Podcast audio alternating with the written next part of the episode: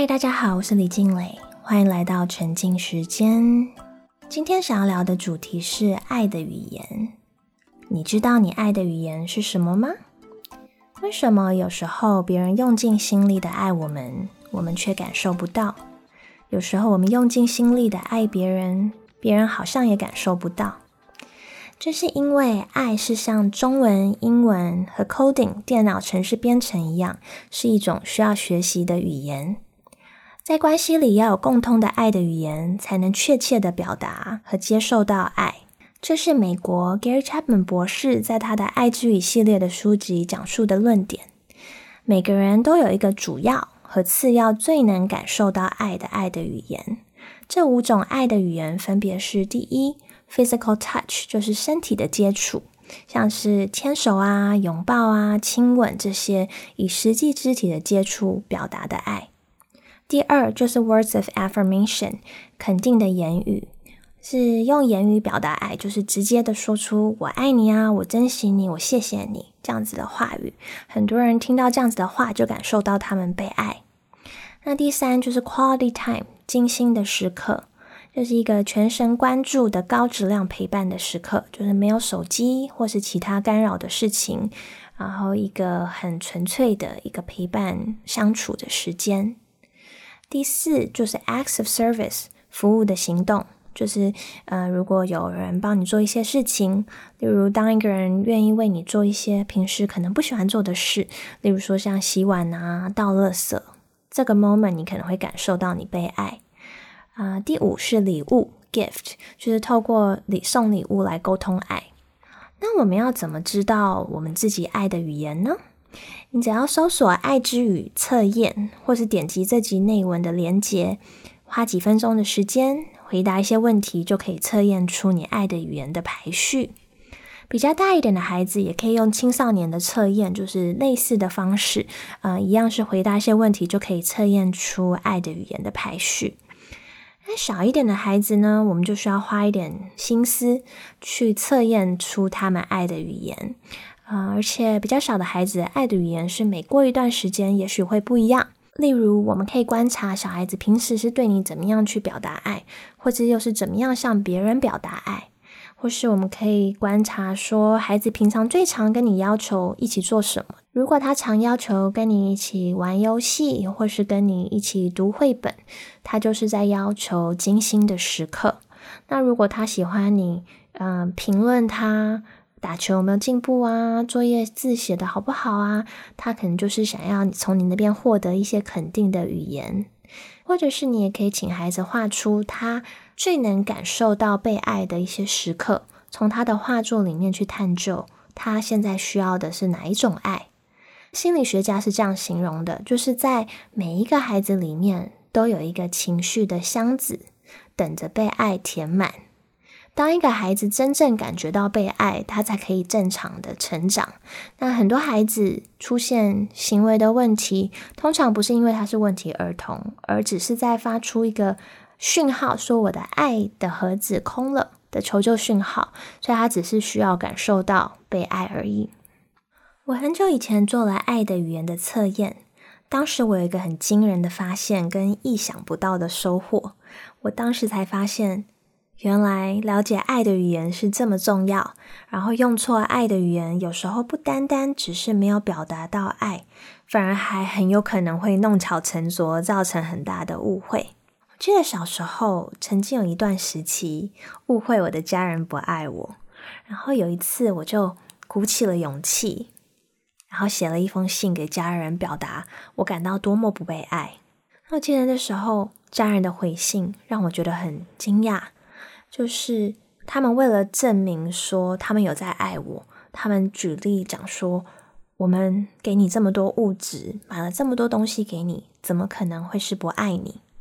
所以我记得我当时听到，就是觉得好像这是一个很荒唐的借口，我没有办法接受，因为物质怎么可能等于爱呢？爱不是陪伴吗？因为我的主要的爱的语言是精心的时刻嘛，所以我就认为说。所以我要感受到爱，必须是精心的陪伴的一个途径。然后我刚好最不能感受到爱的语言就是礼物。后来我是因为看了《爱之语》，还有做了测验以后，我才突然发现说，哦，原来我家人的爱的语言是礼物，所以他们用给予礼物来表达对我的爱，只是因为我的爱的语言不是礼物，所以我接受不到。所以这很有趣，是因为很多家长可能会花很多时间在事业上打拼赚钱，是为了给孩子更好的生活、更好的资源、更好的生活环境跟物质，然后也认为自己为了爱孩子付出很多，然后牺牲了一切。但是孩子不一定能够明白，孩子看见的也许只是你没有在身边陪伴，特别是主要能够感受到爱的语言。是精心时刻陪伴的孩子，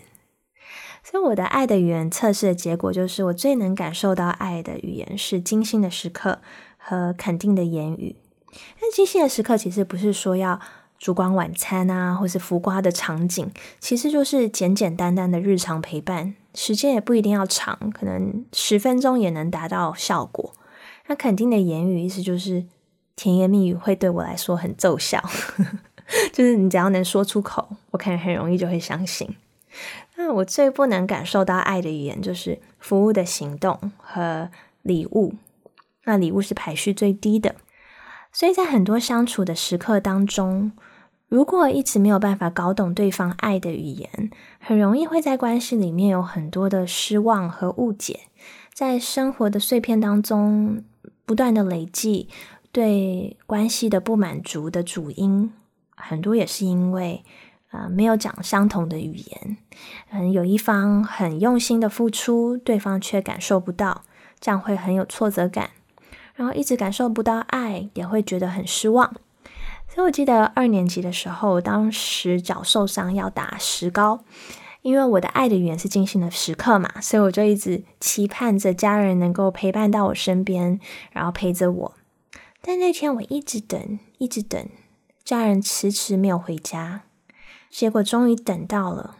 家人很开心的拿出一个惊喜，我到现在还记得是一个椭圆形的金色的一个玩具礼盒。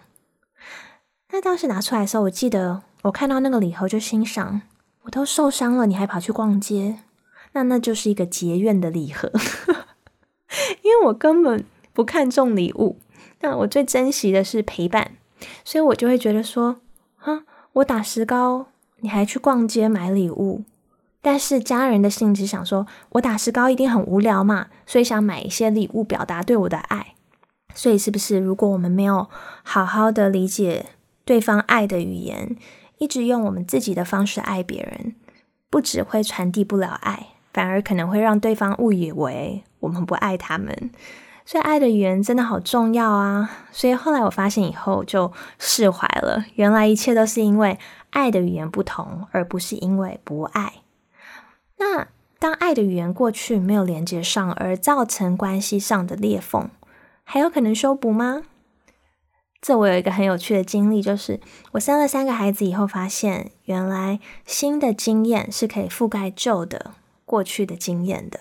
就是我看着我的家人用精心的时刻的爱的语言来爱我三个孩子，就是在身边无微不至的照顾啊陪伴。然后我看着这些画面，我突然就觉得好像感到被治愈了，这很神奇啊！所以，呃，新的经验是可以覆盖旧的经验的，甚至有一些治愈的效果。还有一个很有趣的研究，就是研究显示，我们在尝试忘记过去某些事情的过程当中，其实我们只是在巩固这段记忆，继续升值在我们脑海中。所以，如果有一首歌或是一间餐厅，然后某件事情让我们不禁想起，但是是我们不想要想起的事情。我们可以用创造新的经验的方式来覆盖旧的经验，来混淆我们大脑的记忆。就是说，如果我们听到一首歌就会想起一段回忆，那你可以不要刻意回避，而是在不同的场景做开心的事情的时候播放这首歌。这样之后，你听到这首歌的时候，大脑就会产生几个不同的连接，然后慢慢就可以用新的经验来覆盖旧的回忆。我还有一个很有趣的发现，就是。最近因为要录爱之语嘛，所以我就也请了身边的人做了一次爱之语的测验，这样我们可以一起聊天。那我有个闺蜜，她的爱的语言是服务的行动，而刚刚讲过，我最不能感受到爱的语言就是服务的行动跟礼物。那所以她的爱的语言刚好跟我是相反。那很有趣的是，为什么她用服务的行动来表达对我的爱，但我却是常常能够感受到她满满的爱呢？我这个朋友，他以前从我在国外求学的时候开始，我只要一放假回台湾，他一定就会坚持开车到机场接我。每次他来接我，都会说我自己坐车就好，因为我一直觉得服务的行动我会不喜欢的原因，是因为我觉得两个人的关系里面应该都是快乐的，呃，没有任何的勉强，就是呃不用一个人去牺牲自己去成全另外一个人啊，或是做一些平常不喜欢做的事。但后来我发现，他每次来接我的时候，他都是非常开心、非常兴奋的。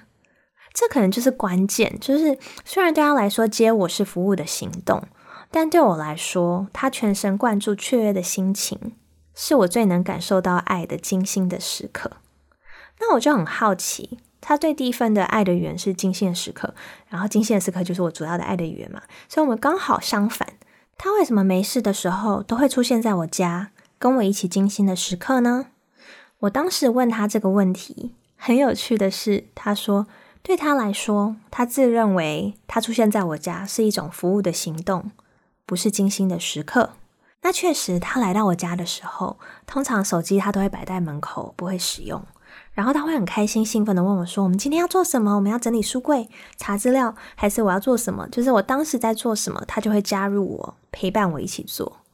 那因为他跟开车到机场接我的时候一样，是很开心融入，而且是自动自发、心甘情愿的。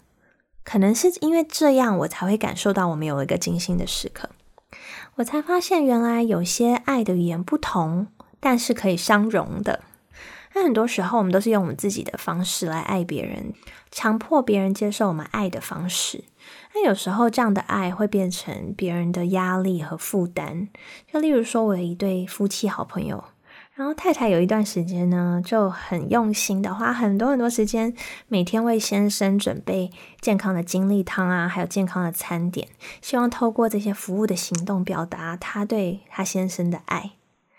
但他的先生呢就不是很喜欢健康的饮食，所以他每天早上都觉得很有压力。但又不想要辜负太太的心意，所以每天他不是以工作很忙来不及吃早餐的理由冲出门，或是就把早餐带着，然后就送给别人啊，或是丢掉，但又很怕被发现，所以他就觉得因为这件事压力很大。那太太因为付出很多，然后又觉得先生好像没有 appreciate 他的付出。感谢他的付出，所以他就在言语上对先生有很多抱怨，认为他不珍惜他对他的用心啊，没有感谢他的付出。但他先生的爱的语言其实是肯定的言语，所以太太用尽心力累个半死，到头来反而不但没有表达到爱，反而还造成关系的负面影响。所以爱的语言真的很重要啊！今天想要跟大家分享的一句话是：你的爱的语言是什么？找出你自己和身边的人的爱的语言，让别人能用你能感受到爱的方式去爱你，也用别人能够感受到爱的方式去爱他们。谢谢你今天的收听。如果你喜欢今天的内容，要记得帮我按下订阅，分享给更多朋友，留言跟我分享你的想法，让我知道你有没有任何的获得，或者有没有想要一起探讨的话题。沉浸时间，我们下周三再见。